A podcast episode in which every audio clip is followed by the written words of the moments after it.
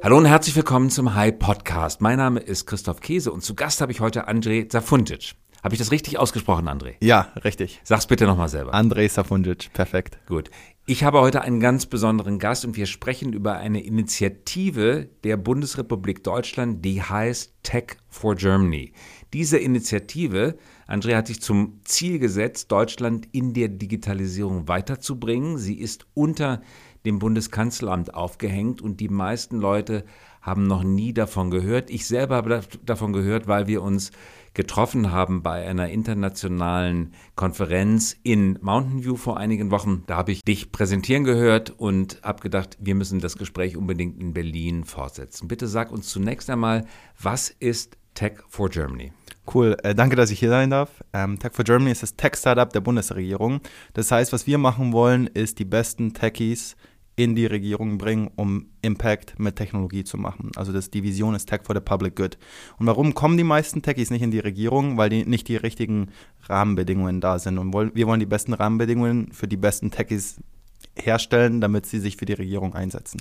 Du hast gerade gesagt, das ist das Tech-Startup der deutschen Bundesregierung. Da klingeln den meisten unserer Hörerinnen und Hörer erst einmal die Ohren, weil das ist eine ungewohnte Kombination. Tech Start-up, Bundesregierung sind drei Worte, die selten in einem Satz genannt werden. Die Bundesregierung ist nicht bekannt dafür, dass sie sich allzu übermäßig für Start-ups interessiert. Ebenso wenig interessiert sie sich richtig intensiv für Tech. Wie kommt es zustande, dass die Bundesregierung ein Tech-Startup auflegt? Dass sie sich nicht für Tech interessiert, das stimmt nicht, weil es ist genau deshalb entstanden, wo die Bundeskanzlerin 2018, glaube ich, gesagt hat, so, Digitalisierung ist Prio Nummer eins. Dann wurde der Digitalrat gegründet unter Katrin Suda, die Dorothea Beer ist Staatsministerin für Digitalisierung geworden und Helge Braun, der Chef des Bundeskanzleramts mit Digitalisierung als Hauptthema. Das hat sie aber in den zehn Jahren davor auch immer wieder behauptet, Digitalisierung sei Nummer eins. Und das war jetzt eine, das war die zehnte Ankündigung, aber diesmal ist etwas passiert, sagst du. Ja, richtig. Ähm, und was dieses Mal passiert ist, ist, dass man nicht nur Räte gegründet hat, sondern auch Initiativen, die umsetzen. Und das war Tech for Germany. Wir wollten nicht viel reden, nicht viel, ja, äh, Konzepte schreiben. Wir wollten einfach Techies reinbringen und Produkte für die Bundesregierung bauen. Und das ist, dann ist Tech for Germany entstanden. Und jetzt müssen wir den Unterschied verstehen zu bestehenden Initiativen. Der Hightech Gründerfonds ist etwas ganz anderes.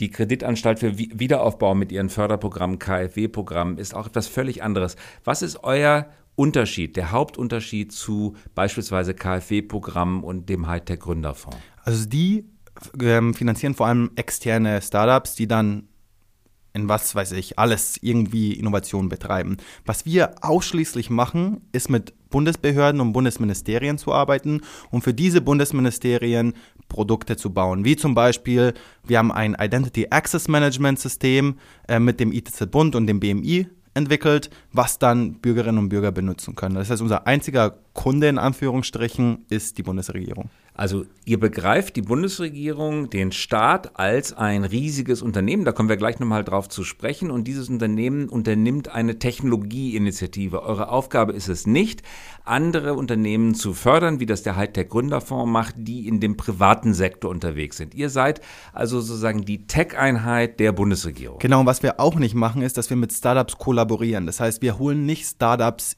in die Bundesregierung rein. Das braucht man auch viel, viel, viel, viel mehr. Es wäre aber viel zu viel Arbeit, alles auf einmal zu tun. Was wir lediglich, lediglich machen, ist die besten Designer, Product Manager und Engineers in die Bundesregierung zu holen, um dann Produkte zu entwickeln. Und wenn du sagst, Ihr holt sie in die Bundesregierung. Wie sieht das aus? Werden die dann angestellt bei Tech for Germany oder werden sie beim Bundesfinanzministerium oder dem äh, Auswärtigen Amt angestellt? Also da gibt es zwei Dinge, da muss ich ein bisschen ausholen. Zuerst in den letzten eineinhalb Jahren war es so, dass über drei Monate Designer, Project Manager und Engineers zu uns gekommen sind und dann ein, äh, zum Beispiel als Sabbatical oder weil sie gerade ihren Job gewechselt haben und dann ein Stipendium von uns bekommen haben und dann sozusagen als Forschungsstipendiaten gearbeitet haben unter der Schirmherrschaft des Bundeskanzleramts. Diese Teams in den letzten eineinhalb Jahren haben sehr gute Arbeit geleistet, wo dann das Bundeskanzleramt gesehen hat, hey, wir müssen das noch mehr fördern, weshalb jetzt in Zukunft neben dieser dreimonatigen Sabbatical-Phase Leute permanent angestellt werden können. Und in Tech for Germany oder beim Kanzleramt oder in den Ministerien? Bei Tech for Germany, beziehungsweise das heißt jetzt For Germany, bei For Germany, das unterm Bundeskanzleramt ist. Und das ist bisher eine von privaten Stiftungsgeldern finanzierte Initiative gewesen, die jetzt sich gerade im Übergang befindet zur Gründung einer Bundes GmbH. Richtig, also zuerst waren wir, Sie müssen, äh, oder du musst dir es so vorstellen. Vor eineinhalb Jahren kam sozusagen der Pitch, lass das machen. Und dann in drei Monaten sollten wir starten. Da kann die Bundesregierung einfach nicht so schnell Geld haben. Deswegen hat das Bundeskanzleramt eine Stiftung gefunden, die uns eineinhalb Jahre finanziert hat, sozusagen als Proof of Concept. Welche war das? Die Volkswagen Stiftung. Wichtig war, da Volkswagen Stiftung hört sich, dass sie sehr nah am Unternehmen ist. Die sind entfernt vom Unternehmen und da sind keine Interessen ja, verankert gewesen. Und ähm, die haben, haben uns jetzt eineinhalb Jahre finanziert. Und jetzt hat der Bund gesehen, cool, hier Finanzierung 100% von uns. Und hey, klar, irgendwie müssen wir auch bessere Gehälter bezahlen und die richtige Umgebung schaffen. Das heißt, wir können keine Behörde werden. Das heißt, wir sind jetzt, werden jetzt zu einer GmbH unter dem Bundeskanzleramt. Und die Finanzierung, die ihr bisher gekommen, bekommen habt, in welchem Volumen war die in, in etwa? Also die, ähm, die Stiftung ja. war sechsstellig, aber jetzt werden wir einen guten siebenstelligen Betrag bekommen, beziehungsweise dann von unseren äh, Bundesbehörden und Bundesministerien, wenn wir Projekte für die machen, dann werden sie uns ja auch bezahlen müssen. Das heißt, der Umsatz kann so hoch steigen, wie, wie man will. Also das wird eine Commercial Unit, eine ganz normale privatrechtliche GmbH werden und die hängt unter dem Bundeskanzleramt. Genau, und der, der Unterschied ist nur, wir werden, also wir sind kein Dienstleister wie ein Accenture oder wir sind kein Dienstleister, ja, wie die ganzen Beratungen. Wir wollen Tech-Expertise nach innen holen. Beratungen sind super wichtig, ohne die würde IT irgendwie nicht gewuppt werden, weil einfach Personal fehlt. Aber was auch fehlt, ist, dass Wissen intern in der Regierung bleibt. Um überhaupt die Beratung beauftragen zu können, auf vernünftige Art und Weise. Ähm, Würde ich nicht sagen, weil ähm, das ist genau das Problem gerade, dass gerade nur Projektmanagement-Expertise im Staat ist, aber nicht Softwareentwicklungsexpertise. Und wir wollen jetzt mehr Techies reinholen, um wirklich Software und eigene Produkte zu entwickeln. Es braucht mehr Product Management. Und ja, genau, das ist dann unser Ziel. Und wenn diese GmbH entsteht, dann wird im Handelsregister ein Eigentümer eingetragen sein und da steht dann tatsächlich Bundeskanzleramt als Eigentümer im Handelsregister. Also wie das so ist normalerweise bei Bundes GmbHs und da kann ich nicht zu viel äh, dazu sagen, weil wir sind gerade in Verhandlungen, aber bei Bundes GmbHs ist es so wie bei der Deutschen Bahn oder bei der Bundesdruckerei oder auch sogar bei Volkswagen, das ist halt das Land, ist, dass der Bund äh, zu einem gewissen Anteil ähm, ja, Anteilhaber ist. Und ich glaube, es muss, ich, ich weiß jetzt wirklich nicht ganz genau, über 50 Prozent sein, sodass man dann ohne Ausschreibungen ähm, Projekte gewinnen kann. Und ihr seid als Team dann auch noch an dieser GmbH beteiligt? Das wissen wir noch nicht. Wir sind jetzt gerade echt in äh, Verhandlungen und müssen schauen, wie es ist. Ich bin, wie gesagt, ich bin der Techie. Wir haben eine super coole Juristin, die heißt Christina Lang. An die kann man sich wenden für solche Fragen. Wann wird das Ganze denn starten als GmbH? Ähm, wahrscheinlich Mitte nächsten Jahres oder äh, Frühjahr nächsten Jahres wollen wir starten und alles geklärt haben. Und dann bekommt ihr eine siebenstellige Summe als Funding und das deckt mal so die Grundkosten und dann könnt ihr aber mit den anderen Ministerien zu, oder überhaupt mit den Ministerien zusammenarbeiten, Aufträge von denen übernehmen. Das wäre dann der Umsatz der GmbH und ihr müsst versuchen dann damit eure Kosten zu decken. Dürft ihr einen Gewinn erwirtschaften? Bei der GmbH soll man ja auch eigentlich einen Gewinn erwirtschaften. Das ist ja das Ganze, ähm, ist ja auch der Sinn davon. Aber der wird jetzt nicht an Anteilshaber ausgeschüttet, beziehungsweise wenn der Anteilshaber der Bund ist, dann wird der an den Bund ausgeschüttet. Also eure Aufgabe ist es dann, mit dem Ministerium eng zusammenzuarbeiten, Projekte voranzubringen, vielleicht auch mit anderen Bundesbehörden. Das muss ja nicht nur, immer nur ein Ministerium sein und ihr müsst euch nicht an Ausschreibungen beteiligen, beziehungsweise es muss gar nicht ausgeschrieben werden, weil es eine GmbH im Besitz des Staates ohnehin ist. Richtig, und ich will damit nicht sagen, dass Ausschreibungen schlecht sind. Manchmal ist halt das Problem, also was ist das Metaproblem? Das Metaproblem ist, dass viele kein Vertrauen mehr in Politik oder Staat haben oder wenig. Warum? Weil wenn zum Beispiel man sieht es ja an Flughäfen oder an den ganzen Sachen, wenn der Staat irgendwas verspricht, kommt es meistens nicht. Äh, wir wollen mehr Vertrauen in den Staat ge äh, gewinnen, weil der Staat gibt uns ja eigentlich so viel Kindergeld, BAföG, alles mögliche, unsere Infrastruktur. Und wir wollen zeigen, hey, der Staat kann Tech, wir zeigen euch wie. Und das ist halt unser Metaziel. Und dadurch haben wir ganz schnell irgendwie ein Konstrukt finden müssen, wie das klappt. Und das schnellste Konstrukt ist nicht durch zwölfmonatige Ausschreibungen gehen zu müssen, sondern irgendwie eine GmbH zu haben, das so schnell wie möglich agieren kann. Du sagst, der Staat kann Tech. Im Augenblick sieht jeder, er kann das nicht. Die einfachsten Dienstleistungen des Staates werden nach wie vor nur noch durch Behördengänge ermöglicht. Man muss für die Straßenverkehrsämter lange anstehen. Um den Pass sich ausstellen zu lassen, muss man persönlich erscheinen. In Estland beispielsweise, dem Musterland der Digitalisierung, werden diese Dienstleistungen und viele, viele andere mehr vollautomatisch abgewickelt oder beziehungsweise voll im Internet abgewickelt. Es gibt, so wie ich höre, in Estland nur noch drei Amtsvorgänge, zu denen man überhaupt persönlich beim Amt erscheinen muss. Alles andere ist voll elektronisch da sind wir Lichtjahre davon entfernt. 20, 30 Jahre Rückstand haben wir und trotzdem sagst du selbstbewusst, der Staat kann Tech. Ja, warum? Äh, erstens Estland, äh, da musst du dir vorstellen, dass du München, die Stadt München beauftragst, Digitalisierung zu machen aber die Stadt München kann das ja auch nicht. Wir kriegen ja, es ja auf keiner staatlichen Ebene hin. Egal wie klein die Stadt ist, wir können es nirgendwo. Okay, äh, ich gebe mal eine andere Analogie. Also ich muss sagen, in, in, Deutschland hat viel zu spät angefangen. Das ist ganz klar. Und jetzt vor drei Jahren wurde so ein E-Government-Gesetz durchgebracht, wo jetzt 575 die, ähm, Digitalleistungen, also äh, Verwaltungsleistungen digitalisiert werden müssen. Wie zum Beispiel ein Führerschein oder BAföG etc. Vor drei Jahren, das ist immer noch nicht umgesetzt. Richtig, aber es sind 575. Das heißt, stell dir vor, der Staat hat 5 Millionen Bedienstete. Stell dir vor, ein Volkswagen sagt dir jetzt nicht nur Volkswagen, sondern Skoda, ähm, Audi und den ganzen anderen, hey, ihr müsst alle von heute auf morgen Elektroautos bauen. Wann hat es Volkswagen gesagt? Vor zehn Jahren. Und es ist noch immer nicht geschehen. Es ist einfach unglaublich schwer, so große Kolosse umzuwerfen. Und ich glaube, deshalb würde ich sagen, 2021, 2022 wird Deutschland ganz anders aussehen als jetzt gerade. Es wird, es, es, wird schon sehr viel Gutes gemacht. Super, dass du diesen Optimismus ausstrahlst, mit dir trägst. Und deine persönliche Geschichte ist in dem Zusammenhang hochinteressant. Du hast nämlich eine ganz, ganz besondere Geschichte. Deine Eltern kommen aus Kroatien. Du bist in der bayerischen Provinz aufgewachsen. Wo genau? Äh, das heißt Bad Reichenhall. Das ist da, wo die Grenze geschlossen wurde zu Salzburg. Genau. Und deine Muttersprache ist Kroatisch? Genau, das war meine erste Sprache. Deine zweite Sprache ist Deutsch? Deutsch. Und dann hast du ein phänomenales Studium hingelegt an der Technischen Universität in München. Richtig. Dort hast du Informatik und Wirtschaft studiert. Genau. Und hast als Jahrgangsbester abgeschlossen. Ja. Du bist Nummer eins unter 600 oder 700 Kommilitoninnen und Kommilitonen gewesen. Ja, äh, es war äh, viel Glück, aber ich glaube, man muss einfach das System ein bisschen hacken, wie jetzt gerade im Start. Im Moment, das musst du uns verraten, das System hacken? Ja, also was ich damit meine ist, wenn man, ich würde nicht sagen, ich bin überschlau, ich würde nicht sagen, ich bin ein Genie, aber ich glaube, und ich würde auch nicht sagen, ich bin unsozial und war ein Nerd und war die ganze Zeit vom Buch, aber ich glaube, wenn man sich täglich sechs Stunden nimmt und lernt, also sagen wir mal, ich wache um 8 Uhr auf und lerne bis um 18 Uhr, also keine Ahnung, acht Stunden und das jeden Tag macht, 365 Tage, dann bist du halt weiten im Vorsprung. Stell dir vor, du würdest jeden Tag 200 Liegestützen machen, du würdest wie Arnold Schwarzenegger ausschauen, wenn du es vor fünf Jahren angefangen hast. Und wenn man einfach Konsistenz reinbringt, dann muss man gar kein Genie sein und kann wirklich. Äh, also man kann ein Informatikstudium an der TU München absolvieren mit zehn Stunden regelmäßig lernen. Und die anderen haben aber doch auch relativ regelmäßig gelernt, oder? Äh, klar, aber äh, jeder, jeder hat viel gelernt. Ähm, ich würde aber sagen, manchmal geht man lieber FIFA spielen oder manchmal raus oder Party machen. Mache ich auch alles, aber erst, wenn die Arbeit erledigt wurde. Und das war dein Bachelor. Und danach hast du das Studium nicht an der Universität in München fortgesetzt, sondern du hast es nach Harvard geschafft. Wie hast du es nach Harvard geschafft?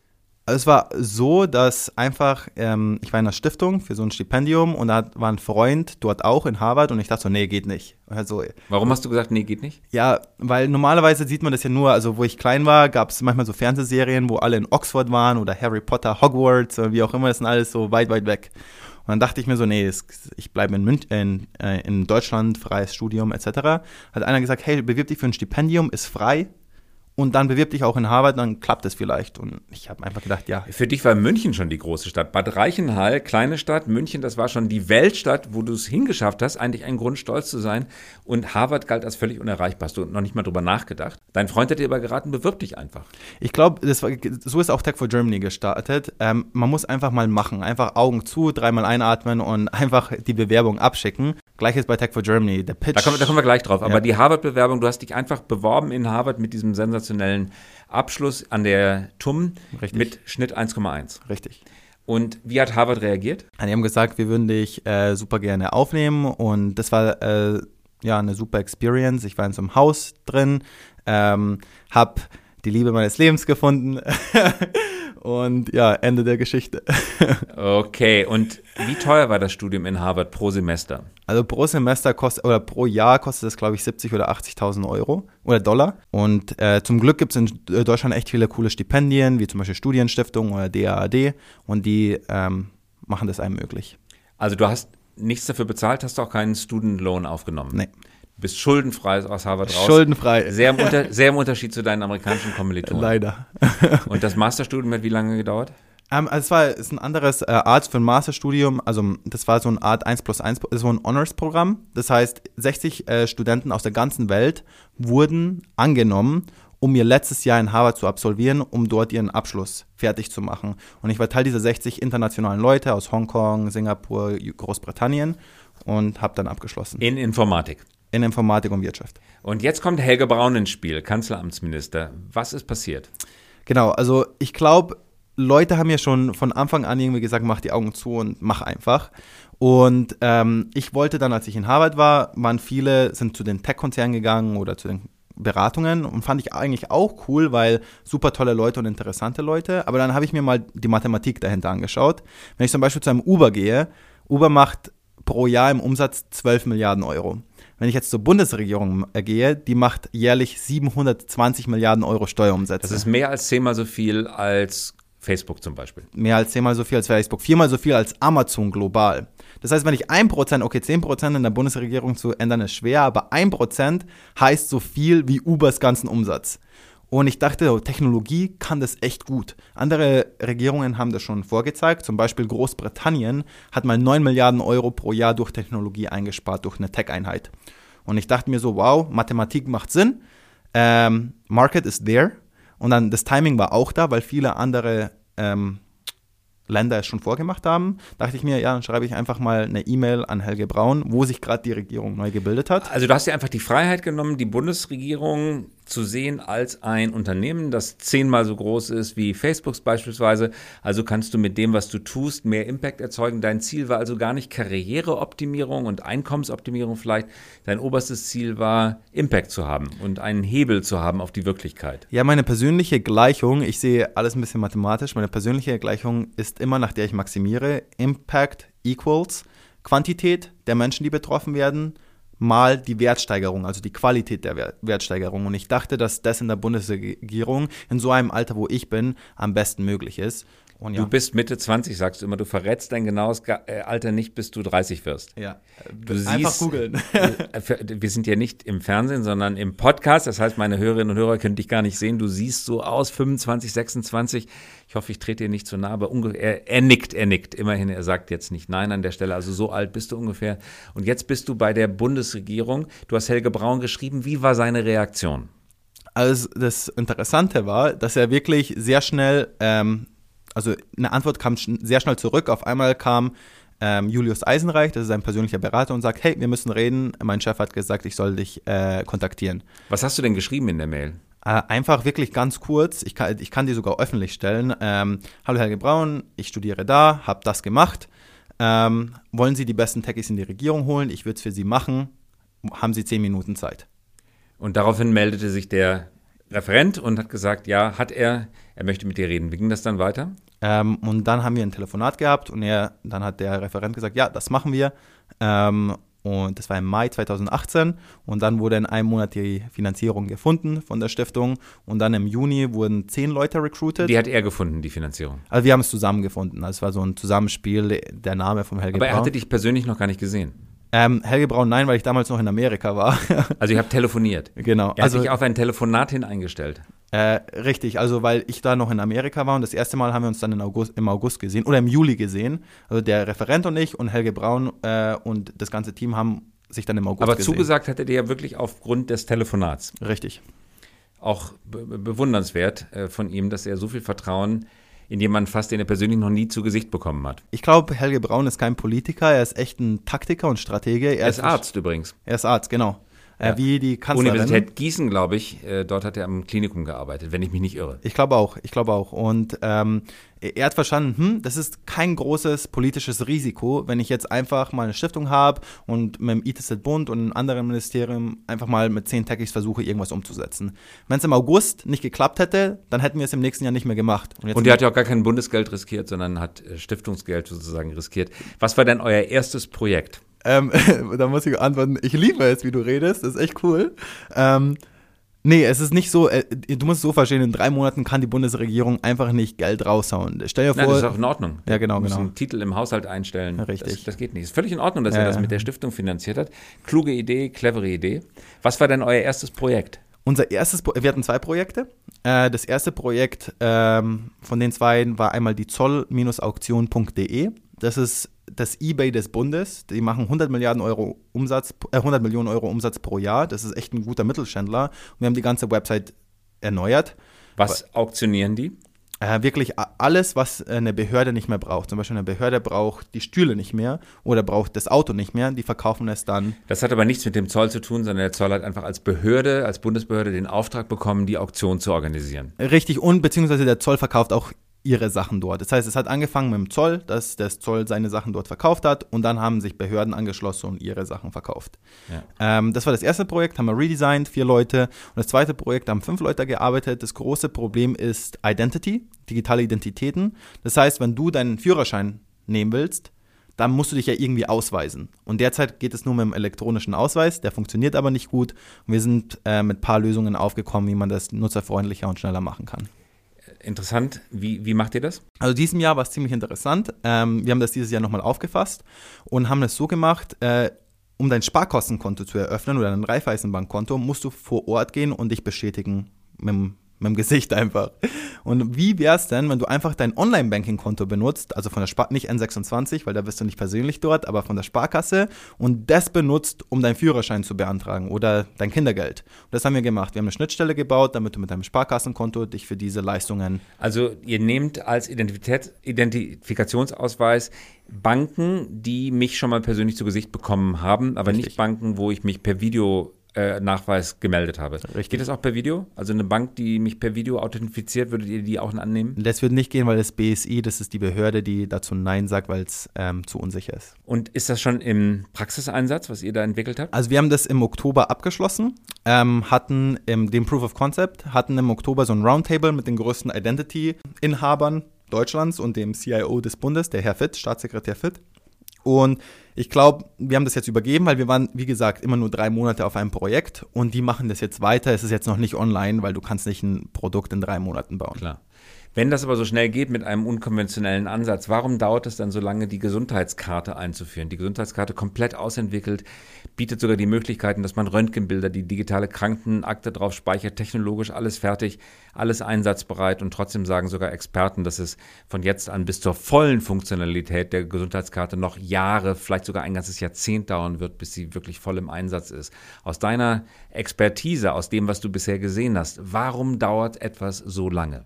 Bezüglich der Gesundheitskarte kann ich nichts Genaues, nichts Genaues sagen. Wir haben noch nie mit dem äh, BMG, also mit dem Gesundheitsministerium, gearbeitet. Ähm, ich glaube, es ist einfach, wie gesagt, ein Mega-Projekt. Wenn du alle Gesundheit, stell dir vor, du tust alle Versicherungskonzerne zusammen und die müssen jetzt zusammen was entwickeln. Das, das ist einfach ein Mega-Thema. So viel Komplexität kann man sich gar nicht vorstellen. Und ich glaube, da wird auch jetzt wirklich unter Herrn Spahn und mit seinem Innovation Hub sehr gute Arbeit geleistet. Man sieht ja, wie viele ähm, wie gesagt, Gesetze er herausgebracht hat. Ich glaube, was noch immer fehlt, und deswegen kommen wir da rein, ist jemand, der Softwareentwicklung von innen treiben kann. Wenn man nur Berater einstellt von außen, dann dauert es ein bisschen länger als normal. Und wenn man eine interne ähm, Expertise hat, die auch dafür brennen und dafür, dass ihr ihre Berufung ist, weil sie da angestellt sind, dann sollte das auch schneller gehen. Wo sitzt ihr eigentlich? Gerade eben suchen wir gerade nach einem äh, Büro. Wahrscheinlich wird es in der Factory Berlin Mitte. Da ist gerade Soundcloud. Die waren, hatten drei Stockwerke, die sind weggezogen und da werden wir wahrscheinlich ähm, jetzt eine erste Bürofläche anmieten. Du hast also selber im persönlichen Arbeitsleben vergleichsweise wenig Kontakt mit klassischen Behörden. Wir, das, das stimmt nicht, weil das sind unsere einzigen sozusagen Partner. Ihr, ihr fahrt da mal hin und macht Projekte mit denen. Und die kommen zu uns. Und wie ist, okay, äh, aber wie empfindest du die Zusammenarbeit mit ihnen? Also wie das genau funktioniert, zum Beispiel im Fellowship, das ist sehr interessant. Wir haben ein Tech-Team, hat vier Leute, ein Product Manager, ein Designer und zwei Engineers und immer zwei Leute oder drei sogar, in einem Fall waren es sogar fünf, aus den Behörden. Das heißt, es ist ein Produktteam von sechs bis neun Leuten, die zusammenarbeiten. Das heißt, es sind nicht nur diese, die schlauen Techies, die reinkommen. Die Techies haben auch keine Ahnung, wie Verwaltung funktioniert. Einer, der im Startup mit zehn Mann drin war, kann doch nicht verstehen, wie ein Ministerium mit 100.000 Mann Frau funktioniert. Das heißt, es braucht beides, die fachliche Expertise und die Tech-Expertise. Und nur so haben wir gesehen, dass richtige Projekte klappen. Ja. Merkt ihr in den Projekten, dass da Traction entsteht, dass da Geschwindigkeit entsteht, dass Sachen tatsächlich gelöst werden? Oder bringen die Leute, ich, ich will jetzt nicht zu viele Vorteile verbreiten, weil ich finde die Vorgehensweise, die ihr praktiziert, finde ich großartig und darauf haben viele, glaube ich, lange gewartet. Aber hat man da manchmal am Tisch die klassischen Bedenkenträger, die mit zehn Gründen kommen, warum es alles nicht funktioniert, die sagen, es kann mit der Legacy-Software, die hier gerade funktioniert, nicht funktionieren. Wir brauchen erstmal die Zustimmung des Personalra Personalrats, bevor an der Bildschirmmaske irgendetwas geändert werden kann. Stoßt ihr auf solche Probleme oder habt ihr es tatsächlich mit Partnern aus den Behörden zu tun, die Vollgas geben wollen und tatsächlich Lust haben, etwas zu verändern? Also es gibt zwei Seiten und ich gehe gerne schon auf zwei Seiten von beiden Seiten ein. Nummer eins beim Behörden, natürlich gibt es Leute, die eher stoppen aber ich finde, diese Leute sieht manchmal von außen so aus, dass es 100% der Behörde ist. Wir suchen uns aber eher die Leute, und das sind mehr als 10%, das sind wirklich viele, die Macher sind, die kreative Köpfe sind in Behörden. Wir interviewen die und die sagen, hey, wir wollen ein Projekt mit euch machen. Ja, du bist eine coole Person, lass zusammen machen. Und es war echt in einem, in öfter mal war es der Fall, zum Beispiel im Fall im Auswärtigen Amt, dass die Partner noch mehr Enthusiasmus hatten als die Techies. Weil du musst dir auch vorstellen, manchmal die Techies, wenn die, äh, manche wollen auch irgendwie nur das Startup äh, gründen, weil es ein Startup ist, egal ob es jetzt ein Uber für ähm, Hunde führen ist, das, ist, das bringt ja auch nichts. Das heißt, es gibt auch auf Tech-Seite manchmal Leute, die einfach nicht passen. Da mussten wir auch immer sehr gut recruiten, um genau dieses gleiche Level an Enthusiasmus zusammenzubringen. Ähm, und ja, es, es klappt irgendwie. Deswegen äh, durften wir uns ja jetzt auch erweitern und skalieren. Und für dich persönlich ist das eine Projektphase, die du dir, für, die du dir drei, vier Jahre Zeit genommen hast? Oder siehst du hier eine Aufgabe, die dich in den nächsten 20 Jahren beschäftigen kann? Ähm, ich glaube, es ist immer so, dass man nach einer Zeit kommt man an ein Limit. Das heißt, deswegen, das ist in meiner Generation so, hast du schon von jemandem gehört, der, sagen wir mal, zehn Jahre bei Facebook gearbeitet hat. Gibt's, sind aber nicht viele. Und ich glaube, auch wenn man vier Jahre in der Verwaltung ist oder in einer anderen Industrie, äh, Industrie das gibt es manchmal, dann ist man als Experte, sieht man nicht mal die Kreativität und die Erneuerungen. Und man muss irgendwo anders hinspringen, um wieder kreativ zu sein. Und ich glaube, so das Gleiche ist bei mir.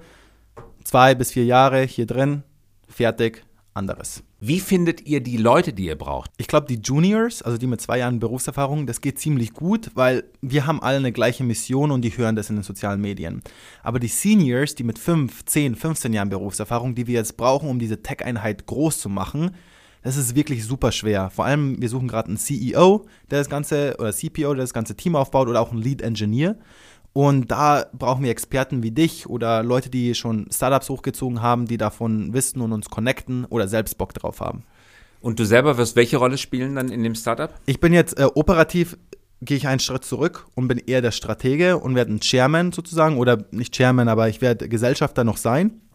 Aber bin strategisch tätig und versuche einfach die besten Leute für dieses Startup zu finden, um die das dann aufbauen. Das ideale Profil des CEOs, den ihr braucht, sieht wie aus?